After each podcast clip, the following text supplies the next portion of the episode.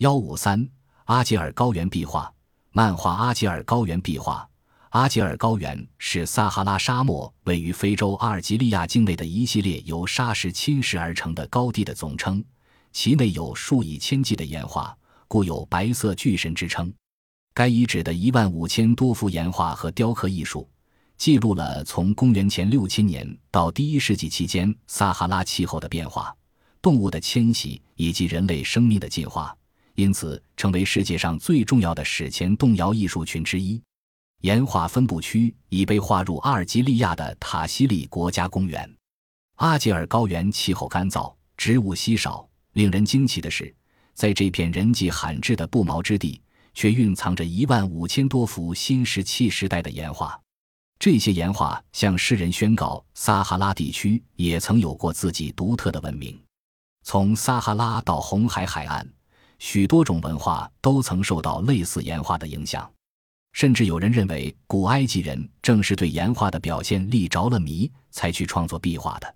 撒哈拉之名源于阿拉伯语“撒拉”，意思是褐色着布毛之地。一九五六年，由考古学家亨利·洛特率领的法国探险队开始在阿尔及利亚沙漠区进行调查，并在阿吉尔高原的山岗上发现了令人瞠目的景象。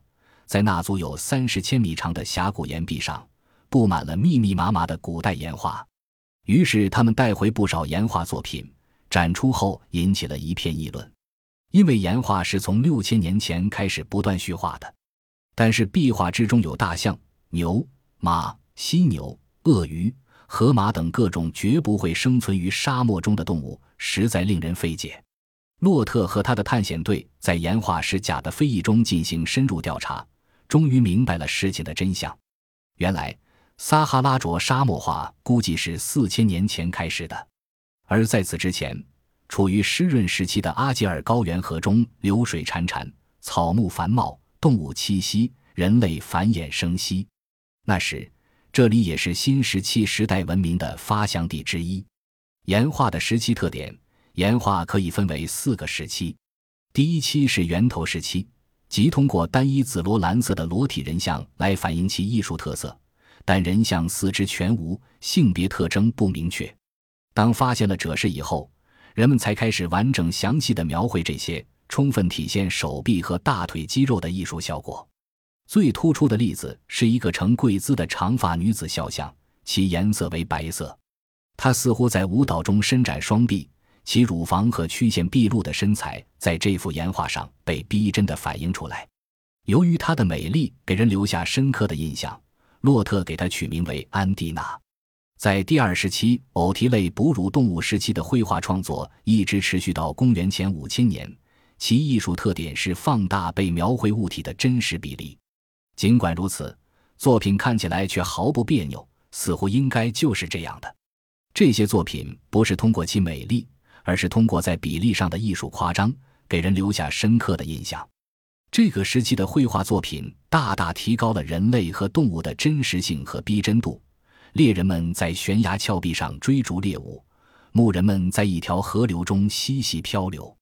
描绘马车的图像反映了高原居民们文化发展的演变过程，这就是马匹时期。后来，骆驼成为普通的益处。描绘马车的绘画在生活中逐渐减少，取而代之的是反映骆驼活动的图像，即所谓的骆驼时期。此时期作品的艺术特点是，忠实于大自然的描绘，逐渐让位于对图解的重新思考。岩画的前信息，阿杰尔高原岩画隐含着许多时代的信息，这一点可以从主题内容、动物种属的变化中看得出来，也可以从绘画民族的更迭看出。这里有黑人、富尔贝人、利比亚人和兹阿雷库人，有他们在凝猎、战斗、畜牧、舞蹈、性爱以及日常生活中的种种表现。岩画经历了几个时期，最早的是在中石器时代，这个时期的岩画都是凿刻在岩石上的，直接暴露在阳光之下。画面上有长颈鹿、犀牛、大象和鸵鸟等热带动物。描绘的是彻哈拉仍处于草原绿色时期的情景。那时的撒哈拉雨量充足，溪流潺潺，草木茂盛，土地肥沃。稍后时期，当地人开始畜牧，此时的岩画多是绘制的，地点往往选在洞穴里的岩石上。古人用十分强烈的自然主义手法表现了牛的神态和牧人的生活，这种风格在岩画中占很大的比重。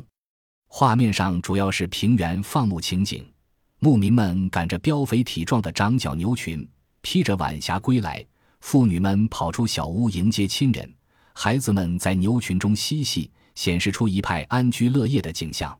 后来绘画主题发生了变化，岩画中出现的动物多为马、牛，而犀牛、长颈鹿等形象则从岩画中消失了。这隐含着撒哈拉沙漠化的开始。公元前两世纪，骆驼替代了马，这说明沙漠化进一步加剧了。